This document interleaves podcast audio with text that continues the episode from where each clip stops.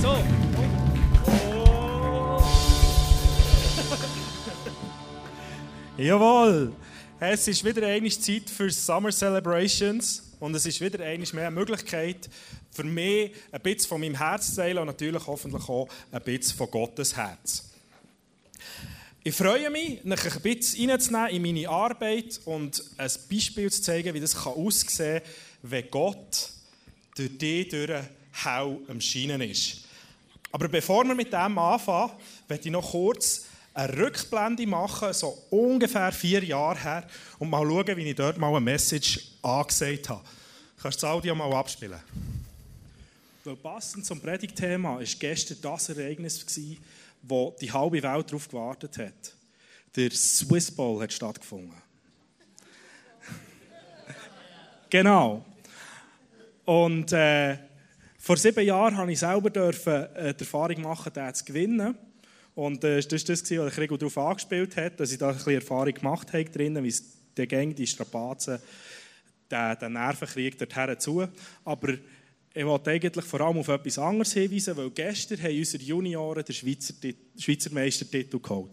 Und das mal... habe ich gefunden, das sei ein sauberer Einstieg. Okay, gut, es ist jetzt wahrscheinlich nicht der Event, wo die halbe Welt darauf gewartet hat, sondern vielleicht eher der, der heute Abend stattfindet. Und trotzdem, also mir hat es mega gefreut, dass unsere Junioren als die Besten der Schweiz ausgezeichnet wurden. Nicht? Ach, Erinnerungen. Also ihr seht vielleicht schon vor vier Jahren habe ich ebenfalls vor dem WM-Final eine Message gehalten. Und am Samstag vor dem WM-Final haben tatsächlich äh, die Grizzlies, Bern Grizzlies Juniors, das war mein Team dann, also nicht bei den Juniors, sondern bei den Erwachsenen, haben den Swiss Ball gewonnen, also die Schweizer Meisterschaft im Football. Die, die wissen, ich war dort etwa zwölf Jahre lang dabei, gewesen, die sind mir wichtig. Warum spiele ich das ab? Auch dieses Jahr war der Swiss Ball gerade rum. Ungefähr eine Woche her. Und ihr könnt jetzt denken, was hergeht. Auch dieses Jahr hat Grizzlies, Grizzlies Juniors wieder den Junior Ball gewonnen. Jawohl! also für mich immer noch, auch wenn ich mittlerweile doch fast drei Jahre nicht mehr dabei bin bei diesem Verein aktiv, immer noch ein Highlight, wenn das darf hören Ja, also es scheint so ein bisschen, Gott liebt Kontinuität nicht. Schön, dass ich da Teil sein davon. Aber wenn wir jetzt heranschauen, wie das wir hell scheinen können, so wie die Juniors letzte Woche und heute Abend hoffentlich Frankreich und Kroatien sportlich hell geschienen haben, wie das wir dann aus geistlicher Perspektive hell scheinen können. Als ich gesehen dass der aktuelle Monatsfokus von unserem Jahresmotto Fearless Love hell scheinen ist, habe ich gewusst, ich will unbedingt eine Message halten über eine berühmten Bibelvers, der kennt alle zusammen. Vermutlich, wenn ihr die Bibel gut kennt, denkt ihr an den gleichen Vers wie ich jetzt. Und das wäre, was Jesus gesagt hat in Matthäus 5, 13 bis 14. Dort steht, ihr seid das Licht der Welt. Wie eine Stadt auf einem Berg, die in der Nacht hell erstrahlt, damit alle es sehen können. Versteckt euer Licht nicht unter einem Scheffel, sondern stellt es lieber auf einen Leuchter, damit alle es sehen können. Und wenn ich jetzt so in den Saal raus schaue, ihr habt alle zusammen ein Lämpchen auf dem Tisch, aber die wahren Leuchten hier im Saal, das seid ihr, das bist du. Und ich finde es genial, rauszuschauen und so ein riesen Potenzial von Leuchtkraft für Jesus zu sehen. Spannend finde ich an diesem Vers aber auch, dass Jesus darauf hinweist, ja, wir sollen das Licht, das wir haben, nicht unter einen Chef und unter tun. Sondern eben, wir sollen es vornehmen und hoch aufstellen. Und wenn Jesus das sagt, dann hat es meistens einen Grund. Und wahrscheinlich ist der Grund, dass wir eben doch hin und wieder das Licht eben unter dem Chef und drunter haben. Manchmal und manchmal eben auch häufig. Meine Frage, die ich dir gerade gedacht habe, war, warum machen wir das eigentlich? Und die erste Antwort, die mir zu Sinn ist, ist Angst. Die Angst, irgendetwas falsch zu machen, die Angst, nicht gut anzukommen. In gewissen Regionen der Welt geht es sogar darum, Angst ums Leben zu haben, ums eigene. Und hier verknüpft sich das Hell Scheinen mit dem Jahresmotto Fearless Love. Wenn wir geprägt von furchtloser Liebe unterwegs sind, dann sehen wir auch keinen Grund, wieso dass wir das Licht jetzt hier abnehmen, herlegen und irgendeinen Kübel drüber tun. Sondern wenn die furchtlose Liebe, die Jesus uns schenkt, in unserem Leben ist, dann steht es hoch oben. Und in der Apostelgeschichte sehen wir ganz gut, wie das mit den Jüngern so passiert ist, wie das sie Fearless Love gelebt hat und wie das sie dazu gebracht hat, ihr Licht hell zu scheinen. Wenn du die Geschichte der Jünger anschaust, dann weißt du, dass sie vor der Kreuzigung von Jesus, unmittelbar vor der Kreuzigung, also nach der Verhaftung, bis hin zu der Auferstehung, plötzlich davon gestorben sind, in alle Richtungen nicht mehr von Jesus wollen wissen, ihn verlogen haben, äh, sie haben sich versteckt und eingeschlossen und nur noch im Geheimen getroffen. Ähm, und dann plötzlich, nach der Auferstehung und mit der Taufe im Heiligen Geist zu Pfingsten, Sie sind plötzlich da gestanden, mutig und haben Jesus als Messias, also als Sohn von Gott und als einzige Rettung für die Menschheit angepriesen. Und das sogar, als der Hohe Rat das, äh, dort Gewaltandrohungen gemacht hat und dann folgende Aussage gebracht haben, also der Petrus und der Johannes haben das gemacht, steht in Apostelgeschichte 4, 19 bis 20. Was meint ihr, will Gott dass wir, äh, sorry, was meint ihr? Will Gott, dass wir euch mehr gehorchen als ihm? Wir können nicht aufhören, von dem zu erzählen, was wir gesehen und gehört haben. Es ist eine riesige äh, äh, Veränderung, die sie da an den Tag legen. Oder? Also ihr Licht steht hoch erhoben auf dem Leuchtständer und nicht unter dem Scheffel. Also irgendetwas haben dort die Jünger erlebt durch die Auferstehung von Jesus und durch die Taufe im Heiligen Geist, wo sie weder Leid noch Tod hat fürchten was vorher der Fall war, und sie dort nicht sagen, hey, Jesus ist das Beste, was dir passieren kann. Ja, du brauchst ihn sogar, wenn du irgendeinen Sinn finden in deinem Leben. So stehen die her plötzlich. Und ich weiß nicht, wenn du so Aussagen hörst, vielleicht eckt das bei dir ein bisschen an. Vielleicht hast du schon Erlebnis gemacht, dass Leute ein bisschen wie eine Dampfwalze mit solchen Aufgaben, Aussagen auf dich zugekommen sind? Oder aber du könntest schon befürchten, dass ähm, du eben so wie eine Dampfwalze wirkst, wenn du Leute von Jesus erzählst. Lass uns dazu mal heranschauen, warum die Jünger genau vor dem Hohen Rat gelandet sind. Äh, die Geschichte fängt schon in Apostelgeschichte 3,1 an. Und dort steht, an einem Nachmittag gegen 3 Uhr gingen Petrus und Johannes zum Tempel. Sie wollten dort am öffentlichen Gebet teilnehmen. Übersetzt für uns heute heißt das, sie haben gemacht, was sie eh immer gemacht haben. Also sie sind unterwegs gegangen, für sie war es normal, gewesen, am 3 Uhr am Nachmittag ist mit Tempo beten. Also haben sie das gemacht. Gut. Weiter geht es nach im Vers 2, als sie hinkamen, wurde gerade ein Mann herbeigetragen, der von Geburt an gelähmt war. Wie an jedem Tag wurde er an dem Eingang des Tempels gebracht. Und das, ein alltägliches Erlebnis, der, der, der, der Gelähmte ist jeden Tag dort vor dem Tempel hergebracht worden. Eine ganz alltägliche Situation.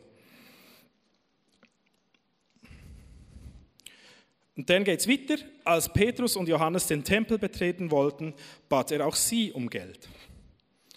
Und dann, auf das hin passiert, was du vielleicht schon sehr gut kennst, und sonst ist es einfach eines der gewaltigsten äh, Zeugnisse für das, was Jesus bewirkt hat in den Jüngerinnen, für mich, wo der Petrus hersteht und sagt, Gold und Silber habe ich keines doch was ich habe, das gebe ich dir. Im Namen von Jesus Christus aus Nazareth, steh auf und geh. Und er zieht den Bettler auf, nimmt einen Hang, zieht ihn auf und der ist geheilt von seiner Lähmung. Und jetzt musst du dir das vorstellen, das sind nicht so ein, zwei Leute umgestanden zu dieser Zeit, sondern das sind hunderte, Tausende von Leuten in der Nähe, die dort waren. Gut, so nach wie tausend Leute da können sein, so im Moment. Ähm, und was haben die dort gemacht? Und das steht in der Bibel im Vers 10, nicht im Vers 10, im Vers 5. Ähm, fassungslos und voller Staunen starrten sie den Geheilten an. Wieso konnte der jetzt laufen? Und dann hat Petrus und Johannes müssen einfach Auskunft geben, was jetzt genau passiert ist da. Und das hat dann wiederum in den Priester und in, den, in den Schriftgelehrten so der, der Nuki rausgejagt, wie man so schön berndeutsch sagt, und sie haben sie verhaften. Also jetzt sind wir wieder dort vor dem Hohen Rat. Also kurz zusammengefasst, sie sind vor einem Hohen Rat gebracht worden, weil ein Bettler, ein lahmer Bettler, sie hat angequatscht, sie haben gar kein Geld dabei gehabt oder für das gemacht haben, was sie können, nämlich das, was sie von Jesus gelernt haben, ähm, mit der Kraft vom Heiligen Geist die Leute zu heilen und dann äh, die, die es gesehen haben, denen halt erklären, was jetzt genau gelaufen ist.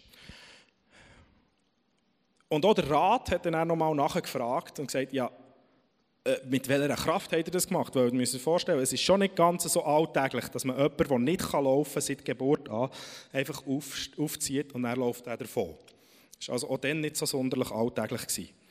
Und dann haben sie geantwortet, mit der Kraft von Jesus Christus, deren ihr gekreuzigt habt und den Gott von den Toten auferweckte. Bam! Sie haben also eigentlich nichts anderes gemacht, als an dem Ort, wo sie waren, in den Umständen, wo sie sind gesteckt, das zu machen, was sie von Jesus haben gelernt sind, sie sind einem Menschen in seiner grössten Not begegnet und haben ihm dient und haben erklärt, was Jesus für ihn da hat. Und diese vier Punkte werde ich noch ein bisschen rausstreichen für, für den nächsten Teil. Erstens, die Jünger sind in ihrem Amt, normalen Alltag unterwegs. Zweitens, sie waren bereit den Menschen mit dem, was sie haben, zu dienen. Und drittens, sie haben gewusst, dass sie die Kraft haben und woher die Kraft kommt, Wunder zu vollbringen. Und der vierte, sie waren um kein Wort verlegen Auskunft zu geben, wo die Leute sich gewundert haben, was jetzt genau passiert ist. Und der Petrus fordert uns alle zusammen erst später im Petrusbrief, den er an eine Gemeinde geschrieben hat, auf, genau das Gleiche machen. Ähm, macht Christus zum Herrn eures Lebens und wenn man euch nach eurer Hoffnung fragt, dann seid immer bereit, darüber Auskunft zu geben, aber freundlich und mit Achtung für die anderen. Das ist also unser Auftrag und wie sieht das jetzt aus? Wie kann das aussehen in unserem Alltag? Und ich habe dazu einen Gast eingeladen, den ich vorstellen werde, sobald er oben ist. Es ist der Pascal. Heißt einmal auch ihn mit einem riesigen Applaus willkommen.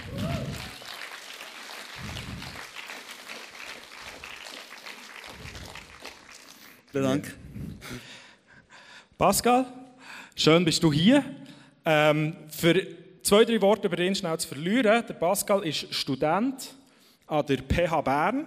Und die, die mich kennen, ähm, wissen, dass ich in der Studentenarbeit bin, Campus Life. Und unsere Vision ist es, dass die Studenten so richtige Leidenschaft für Jesus, für anfangen entwickeln. Und eine Art und Weise, wie wir das erreichen wollen, ist durch sogenannte Shine Student Groups hell scheinen, Schein. Also es geht genau um das, was ich jetzt vorhin erzählt habe, wie das wir im Alltag können das, was wir von Jesus bekommen haben, die Liebe, die Jesus uns schenkt, können weitergeben und ausstrahlen in dieser Situation, wie wir jetzt sind.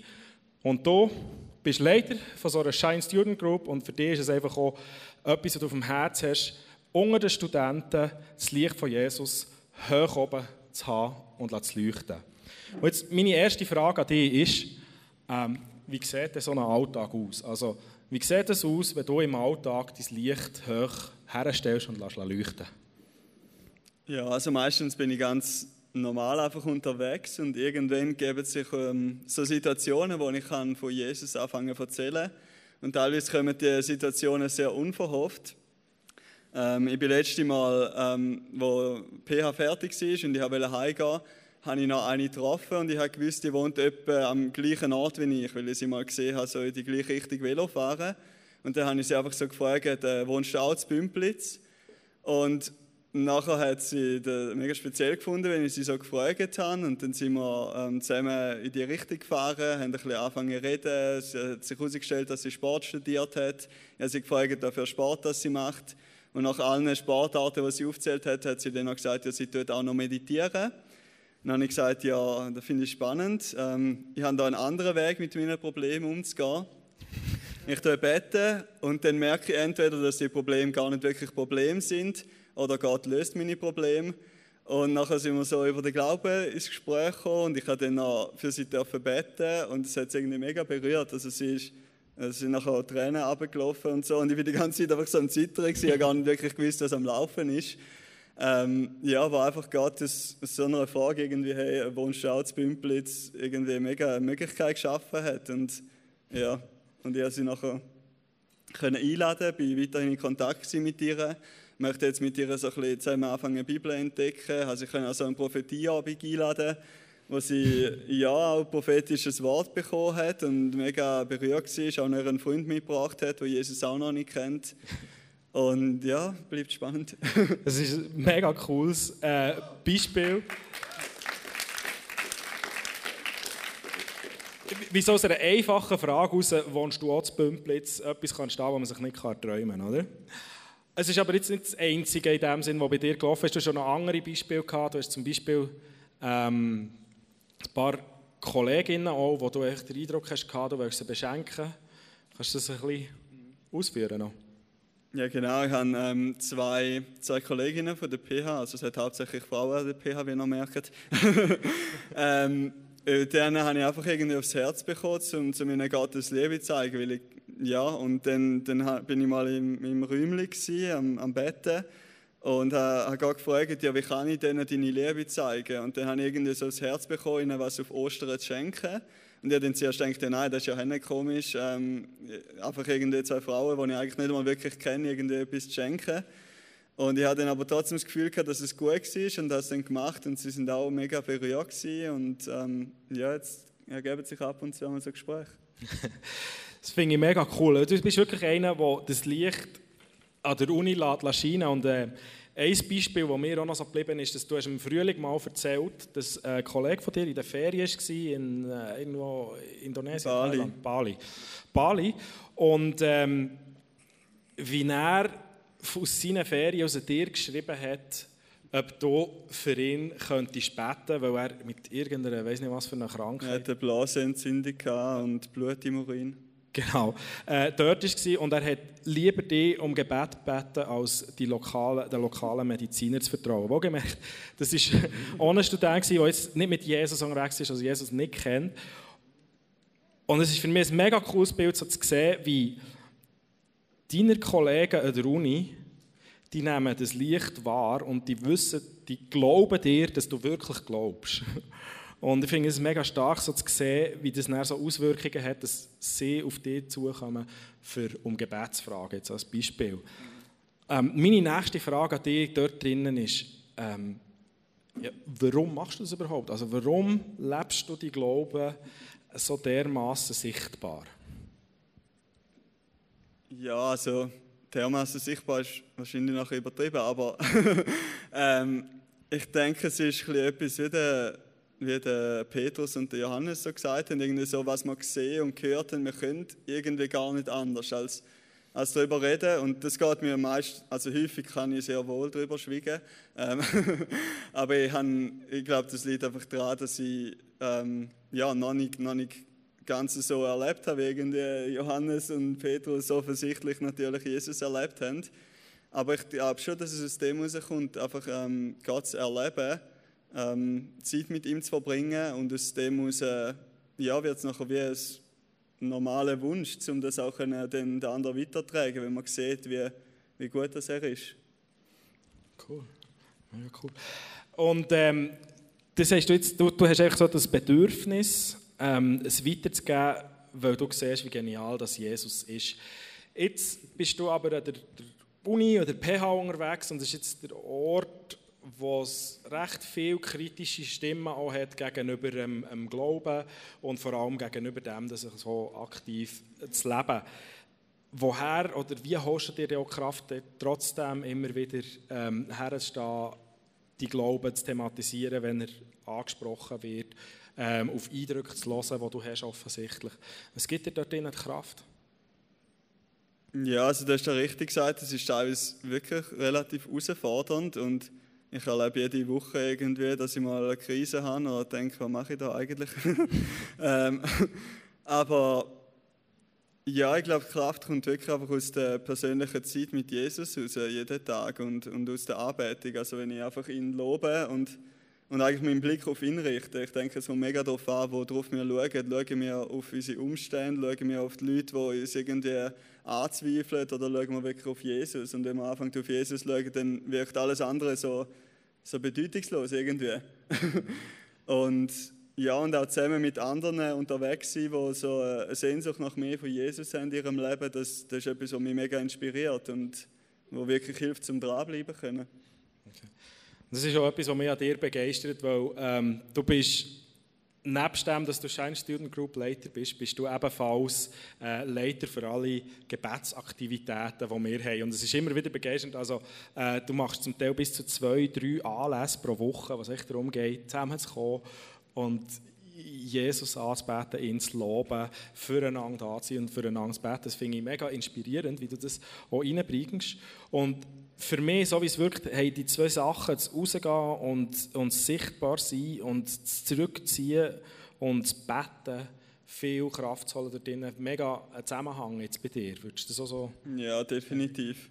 Ähm, also ich würde sagen, es kommt eigentlich alles aus der, aus der persönlichen Zeit mit Jesus und wenn wir zusammen, auch zusammen beten, finde ich das mega, mega gewaltig. Ich finde die Gebetszeiten, man könnte denken, ja, so viel beten, das ist doch anstrengend oder so, aber für mich ist das die größte Ermutigung und ähm, ja, komme immer wieder neue Kraft raus über. Voll. Cool. Ähm, und nochmal zurück so ein bisschen zu diesen Aktionen, also wenn du irgendwelche Eindrücke hast oder irgend sowas. Ähm, was gibt dir die Sicherheit drin, dass es jetzt ein Eindruck ist, der von Gott her ist und nicht einfach etwas, wo du das Gefühl hast, ähm, ja, das wäre jetzt noch cool so zu machen? Ja, also die Sicherheit habe ich nie 100 Prozent. Ähm, ich weiß gar nicht, ob das möglich ist, so, sich völlig sicher zu sein. Und ich denke, Glaube ist irgendwo durch immer auch ein gewisses Risiko. Aber irgendwie, je besser man, man Gott kennt und weiß, was zu ihm passt, ähm, indem man es aus der Bibel irgendwie raussieht oder aus der eigenen Erfahrung mit ihm, desto eher kann man, kann man sagen, ja, der Eindruck wird wohl von Gott sein oder nicht. Ist es typisch für Gott oder eben nicht? Und ja, solange ich den Wunsch danach habe, andere Menschen zu lieben, irgendwie, denke ich, dass das von Gott kommt, weil von mir selber kommt der Wunsch nicht. okay, starke Aussage. Ähm, so die, ähm, wie sagt man dem, du hast ein, wirklich ein starkes Vertrauen darin, dass Gott dich führt und dass du eigentlich in erster Linie dich verlässt, dass so ein Eindruck von ihm herkommt und dass es nicht von dir herkommt und wenn es halt mal falsch ist, ist es halt falsch, aber das ist ja gleich Hauptsache äh, in den anderen Momenten, du hast es nicht verpasst, oder was, ja. was das, das Gott dich geführt hat. Also für, für einen Abschluss hast du uns ein paar Tipps, wie wir an diesem Vertrauen, ähm, an diesem Vertrauen auf Gottes Führung ein bisschen arbeiten können?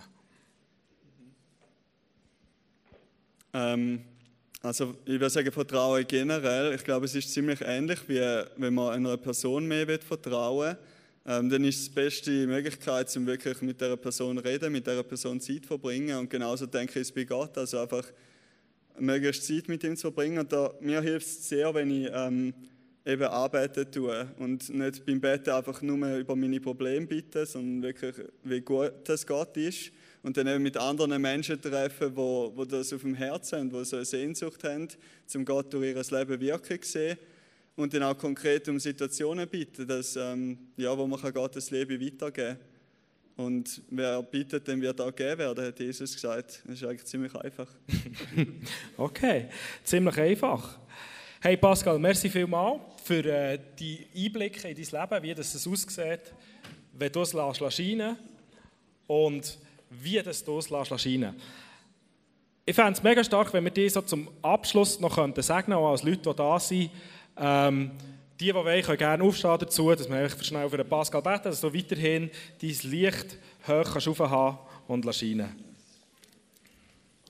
Herr himmlischer Vater, ich danke dir vielmals für den Pascal und seine Bereitschaft, die er hat, einfach da zu sein für das, was du durch ihn willst. Und ich bitte dich, dass du ihn segnest, dass er weiterhin sein Licht hochhalten kann, dass du ihm Kraft gibst, ähm, das auf dem Ständer oben zu lassen und nicht wieder runterzunehmen und den Chef drauf zu tun.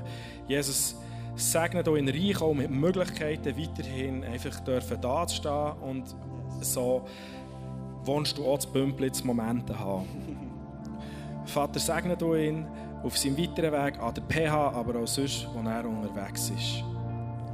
Amen. Amen. Hey, merci Pascal für deine Worte.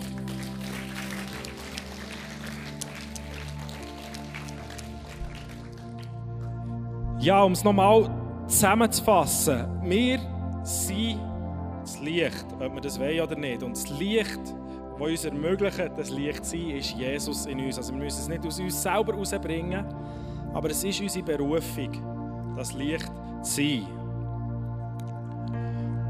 Und wenn wir das Licht nähren, wenn wir auch die Kraft stärken, das Licht da oben drauf zu lassen und nicht anfangen, wieder herzulegen und den Chef darüber zu tun, die Kraft, die kommt einfach aus unserer Beziehung zu Jesus. Und wenn wir die Beziehung nähren, dann kommt auch die Furchtlosigkeit drin, einfach das Licht stehen. Ich werde dir zum Abschluss noch ein paar Fragen mitgeben. Und zwar zum ersten, wo hat Jesus dich gerade hergestellt?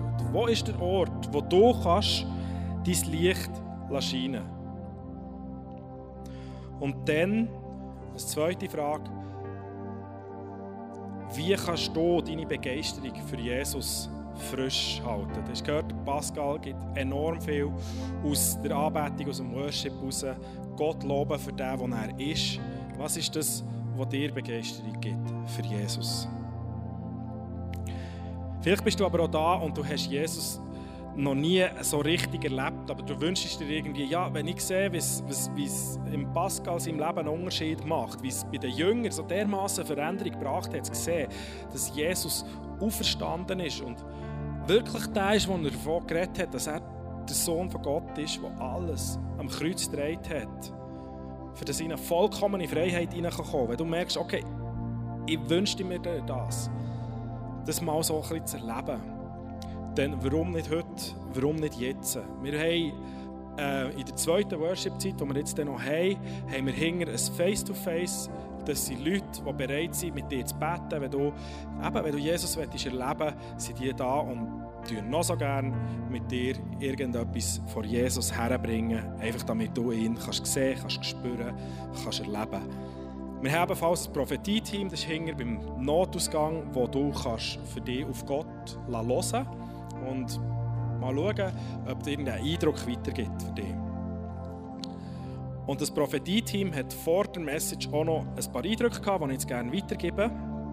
Und zwar hat es einen Mann da, so Mitte 30 herum, ähm, und haben so ein, ein Bild gehabt, wie du alte Schuhe an hast und dass Gott dir neue Wette schenken. Das heisst so viel wie neue Ziele, eine neue Ausrichtung neue Gaben.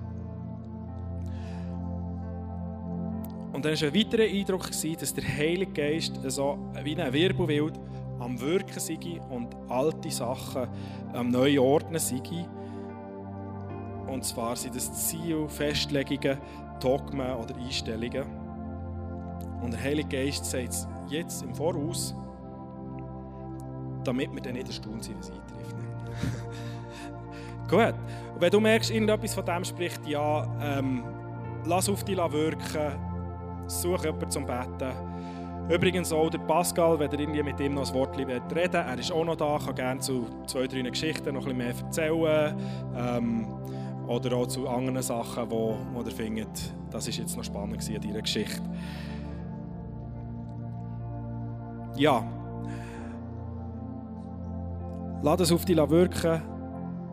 Nimm das Licht an, das Jesus dir gibt. Überleg dir, wie kann ich das auf meine Art und Weise hell leuchten, hoch aufstehen. Stellen.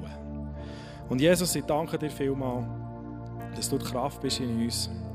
Ich danke dir vielmals, dass wir dir alles überkommen, was wir brauchen, dass wir bei dir keinen Mangel haben, dass wir sogar Überfluss haben bei dir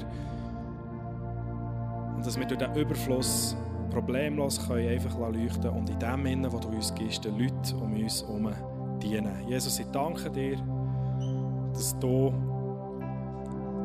uns liebst und dass du uns die Liebe schenkst für unsere Menschen um uns herum. Danke dir, Jesus, bist du mit uns und segnest du uns. Amen. Wir gehen jetzt noch in die zweite Worship-Zeit rein. Wir singen noch ein Lied, bevor es dann weitergeht äh, mit dem WM-Final. Und das Lied soll noch so richtig zum Ausdruck bringen, wie das wir ein Licht sein für Jesus.